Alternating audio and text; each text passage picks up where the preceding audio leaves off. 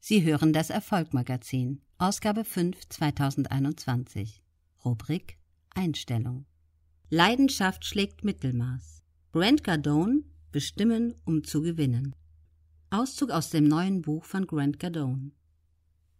Sie können unbändige Energie und einen enormen Antrieb haben, der sie bis zur Weißglut treibt und nachts aus ihren großen Träumen schweißgebadet aufwachen lässt.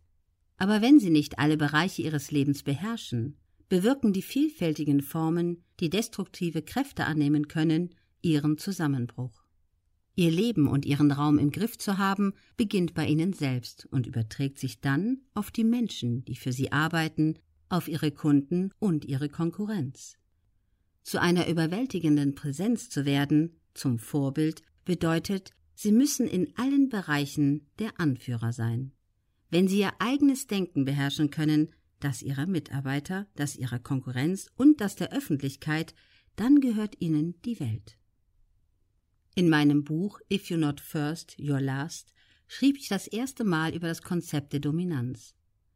Die meisten Menschen haben missverstanden, was ich mit Dominanz meinte. Sie dachten, es ginge mir nur darum, die Konkurrenz zu toppen.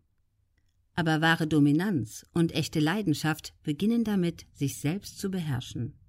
Es mag einfach scheinen, aber viele Menschen schaffen das nicht. Sie sind nicht in der Lage, ihr Geschäft oder ihr Leben in den Griff zu bekommen. Sie können verdammt nochmal auch keine Unternehmens- oder Familienkultur schaffen, wenn sie nicht einmal ihre eigenen Denkmuster im Griff haben. Dies gelingt ihnen, wenn sie lernen, ihr Denken, ihr Handeln und ihre Entscheidungen unter Kontrolle zu haben. Es ist eine schlechte Idee, ihren Ehrgeiz, ihre Energie und ihre Leidenschaft ignorieren zu wollen, aber noch schlimmer ist es, ihnen freien Lauf zu lassen. Sie können sich wie Wildpferde gebären, in alle Richtungen galoppieren und mit viel Aufwand jede Menge Energie und Ressourcen verschwenden, die nichts hervorbringen. Experimentieren Sie nicht mit jeder Idee, die Ihnen, Ihrer Familie oder Ihren Mitarbeitern in den Sinn kommt, wenn diese Ideen nie ausprobiert, getestet oder geprüft worden sind.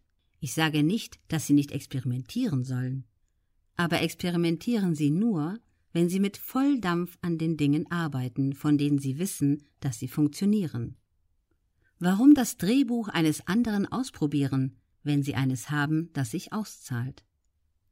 Selbstvertrauen ist nicht nur entscheidend, um auf Kurs zu bleiben, sondern auch, um diesen festzulegen, den Kurs für alle anderen verstärkend zu bestätigen und dann dafür zu sorgen, dass sie gewinnen.